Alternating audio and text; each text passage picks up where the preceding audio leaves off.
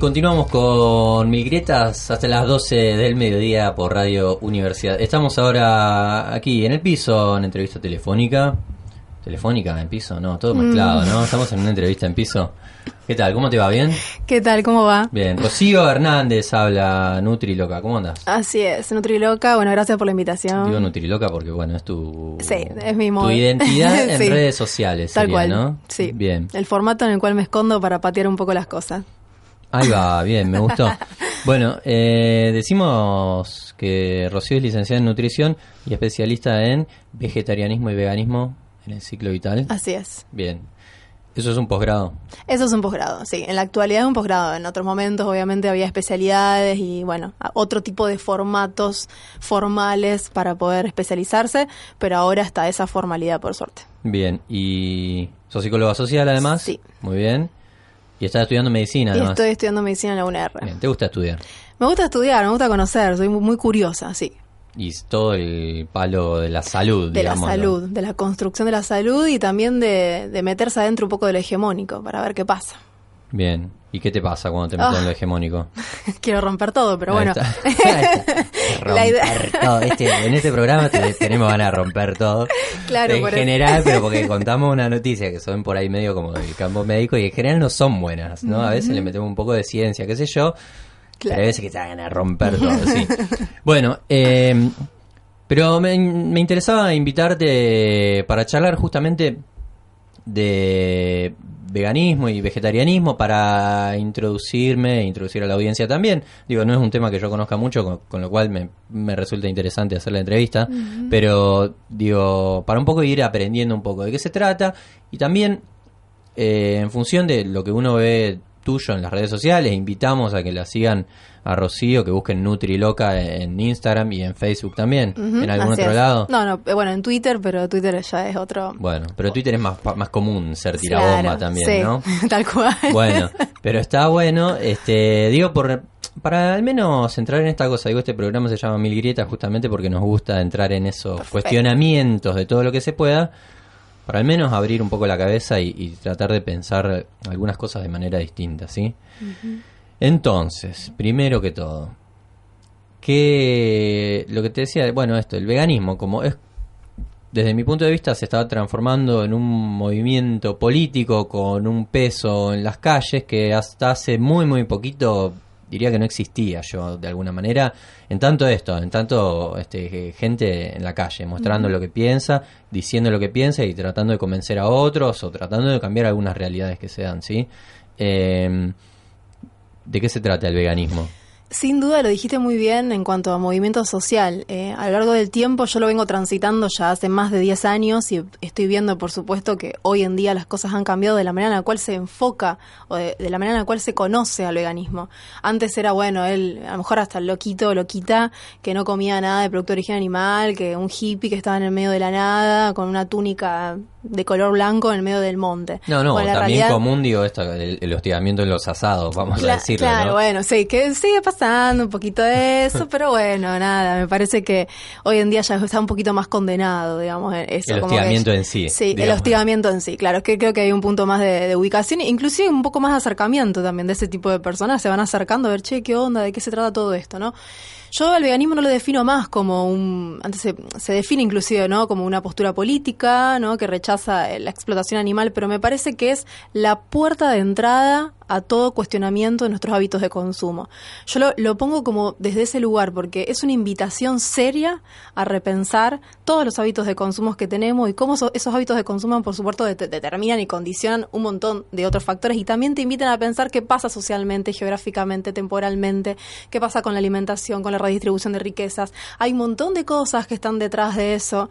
¿Qué pasa con la producción? ¿Por qué en realidad estamos rumbo a la extinción? O sea, ya casi que ni siquiera podemos hablar, ¿no? Siempre obviamente acá lo estoy refiriendo en un foco a un enfoque antropocéntrico, yo no, bueno, que el hombre es el como el, el dueño de todo. Bueno, loco, si mínimamente si te importás, también esto, ¿no? Empezar a cuestionar un poco de qué está pasando y por qué ya casi que decimos que realmente hay que cuestionar eh, el, el- el formato de producción que tenemos en la actualidad, que todo gira alrededor de un determinado sistema, ¿no?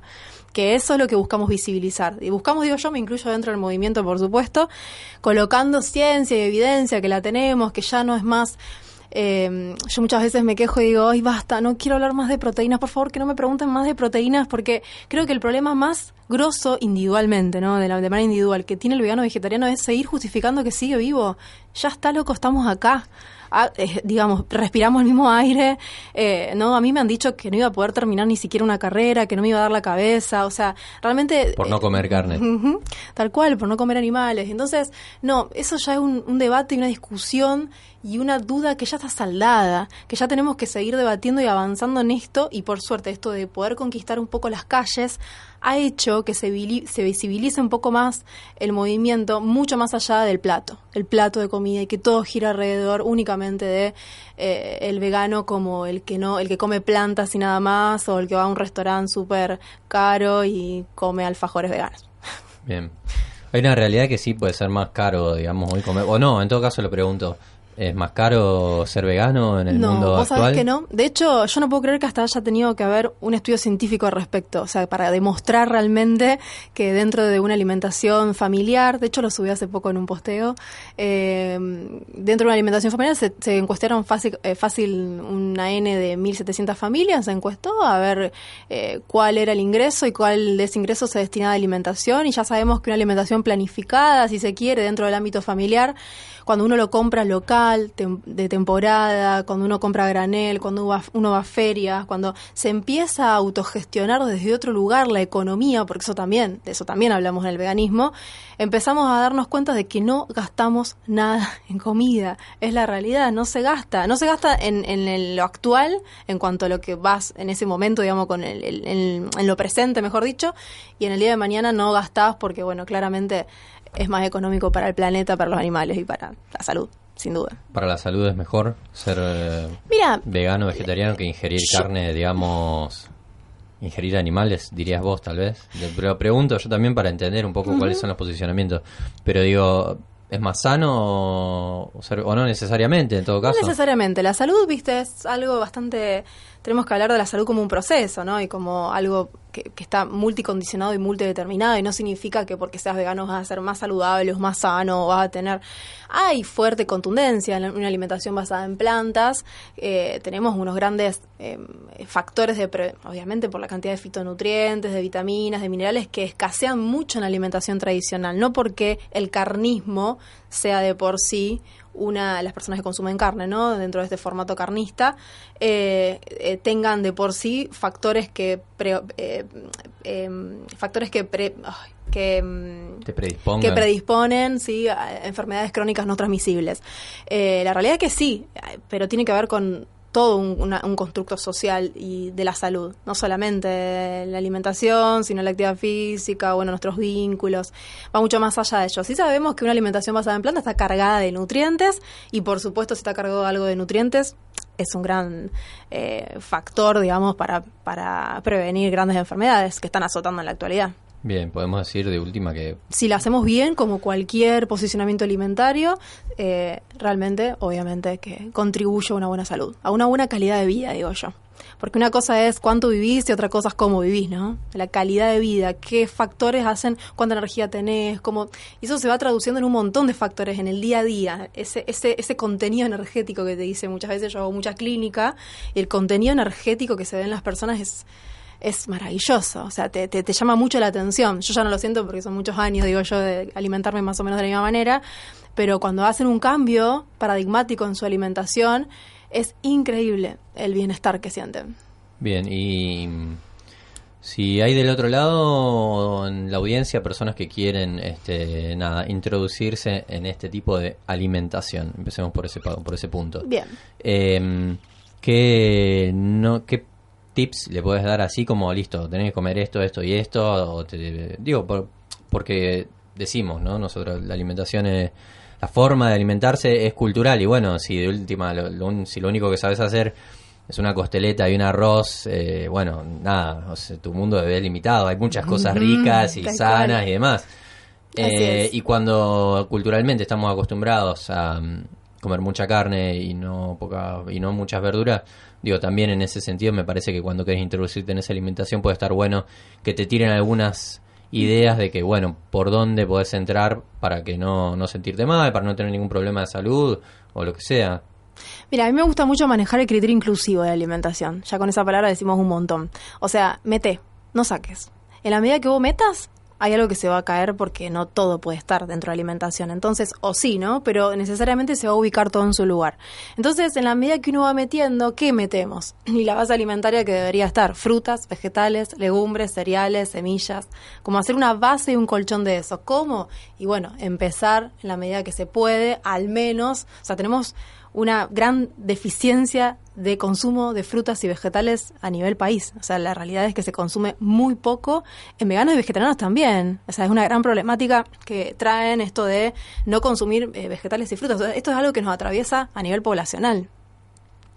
Em, así que digo esto, ¿no? Empezar a incluir, incluir frutas, incluir vegetales, empezar a desacostumbrar al paladar a altos estímulos, porque la realidad es esa, estamos atravesadísimos por la industria y la industria viene a formatearnos un poco el paladar para elegir muy mal, para elegir con mucho contenido adictivo, mucho contenido de, aditivos, por supuesto, y con alimentos que realmente no son reales y hacen que elijamos muy mal en el día a día. Abrir menos paquetes y eh, comer más alimentos. Bien. ¿Y cómo llegaste vos en particular a, al veganismo o, a no comer carne en principio? Digo, no sé cómo, cómo lo llamabas en un principio. No tenía nombre. No sé, no, yo no comía carne. O sea, era como, estamos hablando hace 15, más de casi 20 años atrás. hablando mucho tiempo. Eh, ¿Qué edad tenías? Y acá estoy. Y eh, era antes de mi adolescencia. En realidad fui, fui cambiando y virando mucho, pero la realidad es que nunca pude desvincular eso que tenía delante con un animal. Entonces, eh, desde ese lugar siempre lo tuve muy presente. Nunca me gustó tampoco demasiado. Bueno, hubo un, poco, vengo con una familia también donde se comían otras cosas, donde la realidad es que había muchas frutas, vegetales y legumbres porque no había una buena, un buen pasar económico. Entonces, la, la, legumbre que era la soja de ese momento y la quinoa que antes te la tiraban por la cabeza, estaba mucho en mi familia y no había mucha carne, no era una familia que consuma carnes de por sí. Eh, entonces me fui criando en eso hasta que pude tomar una decisión que fue no consumirla nunca más, hace muchos años atrás, más de la mitad de mi vida. Eh, y después, transitando, dije, bueno, tengo que estudiar nutrición. Entonces tengo que hacer algo con esto, me voy a meter en lo hegemónico, aunque la pase mal, porque la realidad es que la recomendación oficial es la recomendación oficial, ¿no? Y bueno, eh, después, por supuesto, una vez recibida, dije, ¿para qué seguir financiando? Y nada, eh, me dediqué a eso, básicamente me dedico a esto y tengo un posicionamiento vegano, político vegano, desde hace más de 10 años profesionalmente hablando. Profesionalmente hablando, o sea que, por ejemplo, se pueden acercar a vos personas que quieran tener una dieta basada en plantas, tal cual, sí. También, obviamente, que atiendo a otro tipo de personas, por supuesto que no, no, no, yo para nada. He vivido eso, he vivido mucho bullying, así que ya sé lo que de qué se trata, ¿no? Tengo todas las herramientas para, obviamente, sortear esos obstáculos, pero eh, no, no, el que se acerque, fantástico. Bien, y pienso cómo son los orígenes de este del movimiento político este del veganismo qué sé yo no sé es para uno es natural digamos comer animales. Entonces entendemos que es histórico de última pero quiero decir está lo que tiendo a pensar es que este movimiento que propugnan no comer animales históricamente es mucho más próximo no entonces de dónde son sus orígenes más o menos Mira, como movimiento, sus orígenes de dónde? histórico, histórico. Eh, como movimiento ah, En la modernidad, en el ahora, a eso me refiero, ¿no? Como movimiento político podemos hablar de hace pocos años esto, como, como entenderlo con una mirada política, entenderlo como hábitos de consumo, colectivizarlo pasarlo al plano y a la esfera de lo colectivo y no lo individual, pasarlo a, también a proponer y a visibilizar la mala distribución de riquezas que existen, la mala distribución de información. O sea, es increíble, o sea, por más que uno tenga acceso a un montón de cosas, no, no hay información de esto y todavía seguimos hablando de las proteínas, ¿no? Como siempre digo. Eh, ¿Cómo eh, eso eh, históricamente me parece que, me parece no, eh, es un movimiento muy, muy reciente. Y tiene, tuvo que ver las redes sociales, tuvo que ver el agruparnos, de alguna manera formar grupos, formar ONGs.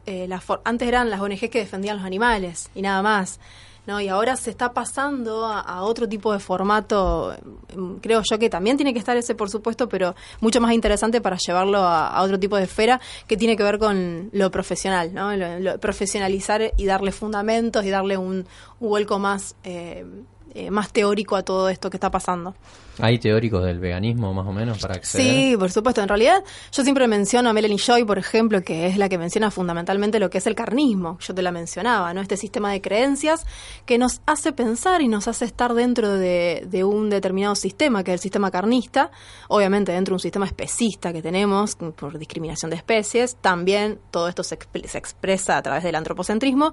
Pero mm, en este sistema carnista, que es ella es psicóloga social y hace una tesis doctoral sobre el, sobre el carnismo, sobre, vuelvo a decir lo mismo, este sistema de creencias que nos hace naturalizar eh, que el consumo de animales es adecuado, correcto, eh, necesario, natural, y, bueno, eh, nos envuelve dentro de eso. Por supuesto, si nosotros empezamos a desmembrar un poquito eso, nos damos cuenta que quizás, quizás no abrimos la, la duda, aunque sea, no es tan así, sino los mataderos estarían ahí dando vueltas alrededor de nosotros y lo, podríamos ver, y así con un montón de, de, cuestiones. Eh, sabemos... ¿Por qué no es correcto comer carne desde el carnismo, digamos?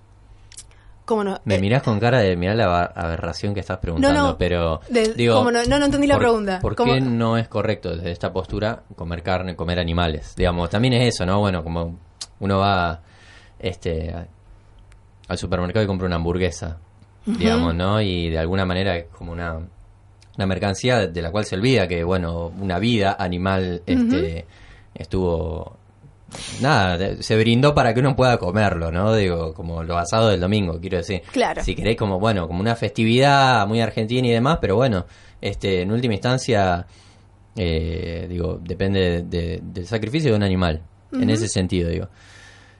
¿Por qué eh, se plantea desde el veganismo, del carnismo, que no se deberían comer animales? Desde ese, eso es lo que pregunto. Eh, sin caer en, romantizar, digamos, esto de, generar en el animal, ay pobrecito, animalito, ¿no? Que, es un ser sintiente, que es cierto, que es así, que claramente, que sufre, quiere vivir, que está hacinado, está hiper, hiper explotado hasta la última todo, ¿no? Hasta su último aliento. Eh, sin caer mucho en eso, es una de las partes, por supuesto. Una situación, una, sensación empática de no consumir animales para no financiar su sufrimiento y explotación. Y no hablamos de la persona que está en el medio de Jujuy con detrás de su casa dos vacas, dos cerdos y no, estamos hablando de un sistema.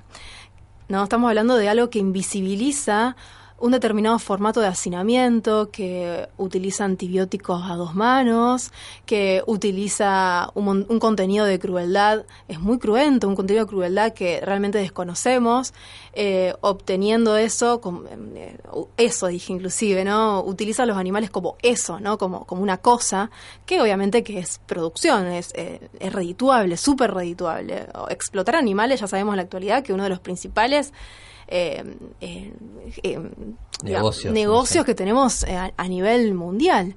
y por otro lado, ya sabemos también el impacto, que es lo que más, las corrientes que están inclusive hoy en día más en la calle son las que promueven esto de el impacto climático que provoca la, el, obviamente el uso del consumo de animales en general. Y cómo, qué sé yo, que se deforeste el Amazonas, en realidad se prenda fuego el Amazonas, que ahí lo estoy despersonalizando, prendieron fuego el Amazonas, eh, con un sistema político que le importa nada, nada de nada, que lo único que quiere obviamente es yo digo, sumar materialidades, ¿no? Sumar la, ambición es como ya, digo yo, hasta dónde no se puede llegar con semejante ambición porque estamos destruyendo, por supuesto, nuestros recursos naturales más importantes. ¿Para qué?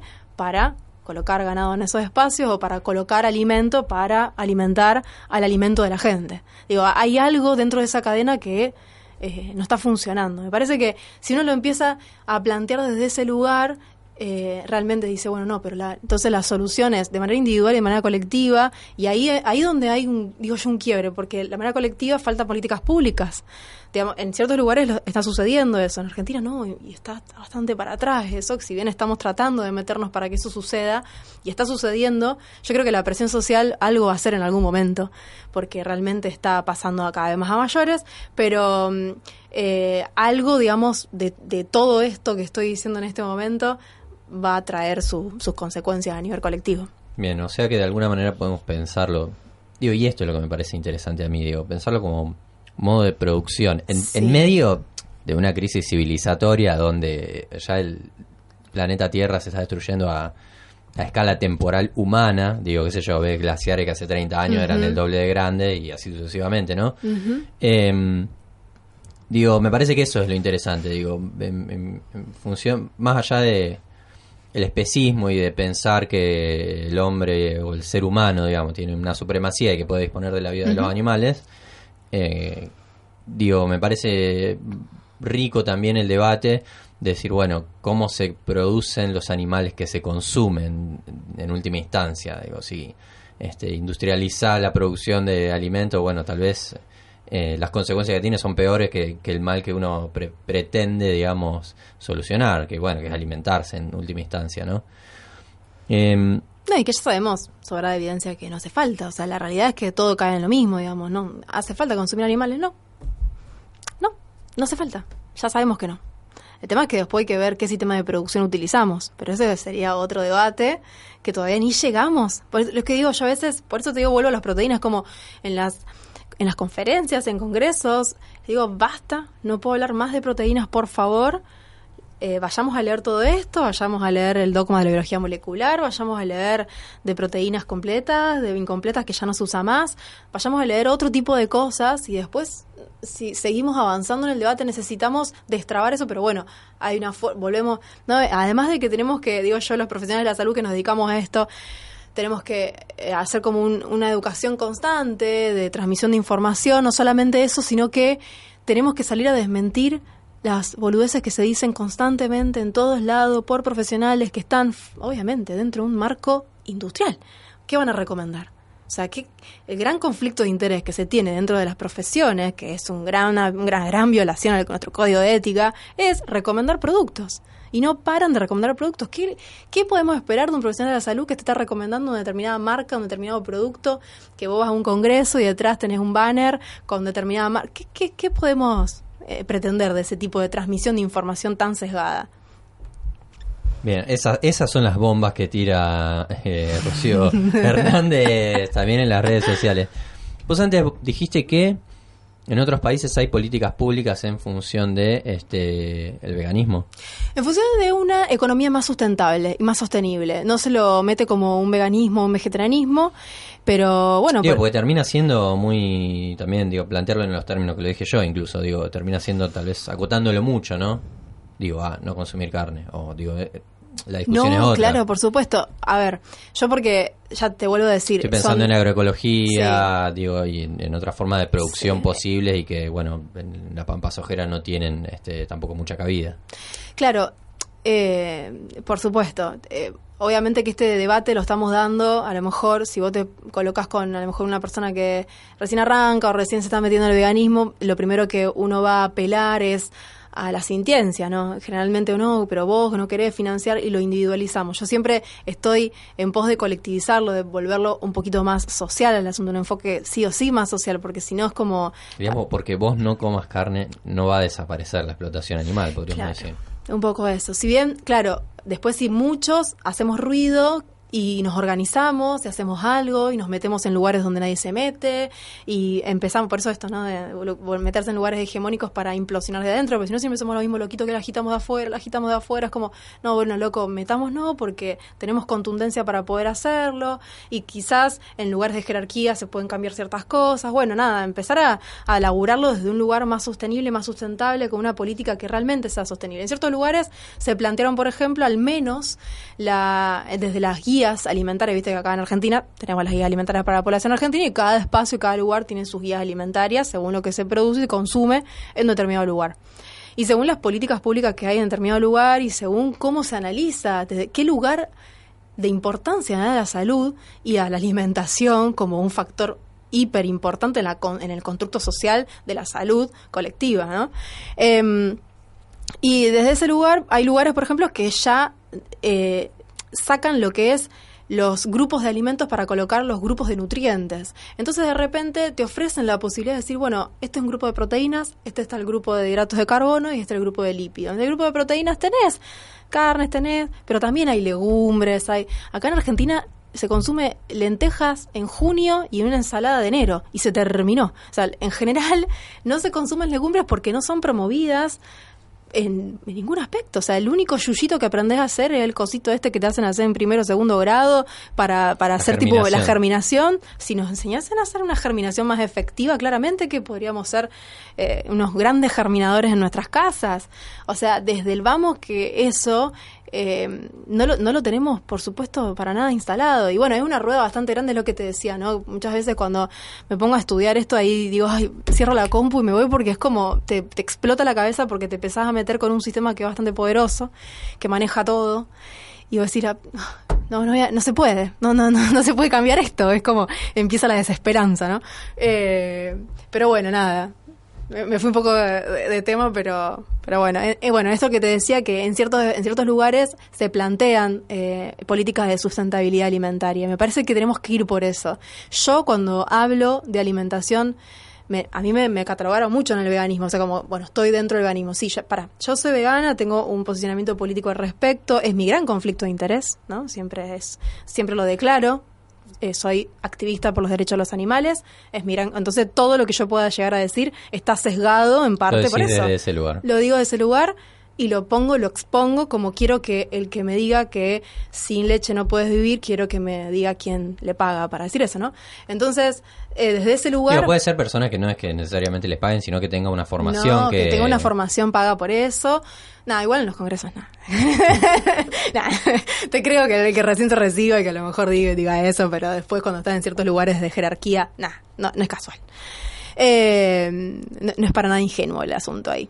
Y en esos lugares siempre, eh, eh, bueno, menciono la sustentabilidad alimentaria. Siempre voy más por eso y hay veces que en, mis conferencias me dicen, pero hablaste de veganismo, ¿no? Yo no vine a hablar de veganismo. Veganismo es otra cosa. Si querés hablamos, lo hablamos en un, en un contexto, obviamente, de un festival vegano. pero después yo estoy hablando de, de economía acá. Estoy hablando, de hecho ahora está eh, el Congreso en Córdoba, que ahora eh, mañana viajo, en debate en torno de los demás animales, creando un mundo eh, no especista. O cuestionando un poco el, especismo y no voy a hablar de nutrición, o sea, hablar, voy a hablar de, política, de sustentabilidad, del modelo médico hegemónico, de analizar un poco el modelo a partir del modelo médico de castellanos, bueno, empezar a, a, a, ¿viste? a irrumpir un poco y analizar un poco de qué se trata todo este modelo eh, con más preguntas que respuestas, claramente voy a ir con más preguntas, sin duda. Pero, viste, alejarme un poco de lo que más tangible, que es eh, la nutrición, veganismo, listo, ya está, eso está, como está resuelto casi, está una idea bastante acabada, está bastante interesante, está bueno. Ahora, ¿qué hacemos con todo eso? Porque al final estamos agrietando. Porque si yo te digo, la alimentación vegana es así, así, así, que tenés que tomar. Y por eso es re caro, ¿no? dice, ¿cómo, ¿cómo hacemos para que esa información llegue? Caro en el sentido de información, no caro de, de moneta, sino que no llega. ¿Por qué? Porque hay una relación asimétrica, porque hay, hay una necesidad de que hay gente que no tiene que saber eso. Como. Visibilizar todos esos aspectos que es mucho más profundo que un, eh, abrazar la vaquita, digo yo. Aguante eso, ¿no? Eh, pero no, no nos tenemos que quedar ahí. Bien, y desde esta sintiencia que vos decías antes, a ver, me pongo a pensar. Eh, el discurso vegano político, digo, no está en contra de la persona que consume carne, entonces. Digo para que para para evitar reacciones, justamente, ¿no? No, no, no, por supuesto, porque estamos hablando de que no es personal. No es personal, claro que. O sí, no sé, pero te quiero decir, este, la discusión de fondo es otra. Claro que sí, por supuesto, por supuesto. Eh, es algo naturalizado, de generación en generación, temporal, histórico. Eh, yo eh, siempre es una invitación, mira loco, ¿qué estás haciendo con tu vida, con, tu consumo en general? ¿Dónde estás poniendo la plata? ¿Dónde, estás financiando vos? De manera individual y después obviamente uno lo traslada de otro lugar y empieza a leer y talla la cabeza. Pero, ¿qué estás haciendo con tu dinero? O sea, ¿dónde lo estás poniendo? ¿A qué estás financiando? ¿Cómo te sentís después con esa financiación? O sea, eh, ¿cuán alienado estás? Eh, viste, yo lo, eh, mis, mis charlas nutricionales dicen, mis pacientes me dicen muchas veces, pero no hablamos de nutrición, no, hoy no habíamos, no teníamos que hablar de nutrición, eh, tenía que hablar de otra cosa hoy. Está bien, son charlas más particulares, ¿no? Pero eh, a veces sí, por supuesto, pero en, en, en líneas generales no, no, no, no es, no es individual, no es a la persona que, al contrario, me parece que al, ese tipo de personas eh, hay que activarlas desde otro lugar, no decir, no, vos sos un asesino porque, pará, pará, afloja, no, no es así, ¿no? Para nada, no es así. Convengamos que quizás el que recién arranca, el que recién comienza, la efervescencia, yo también la tuve.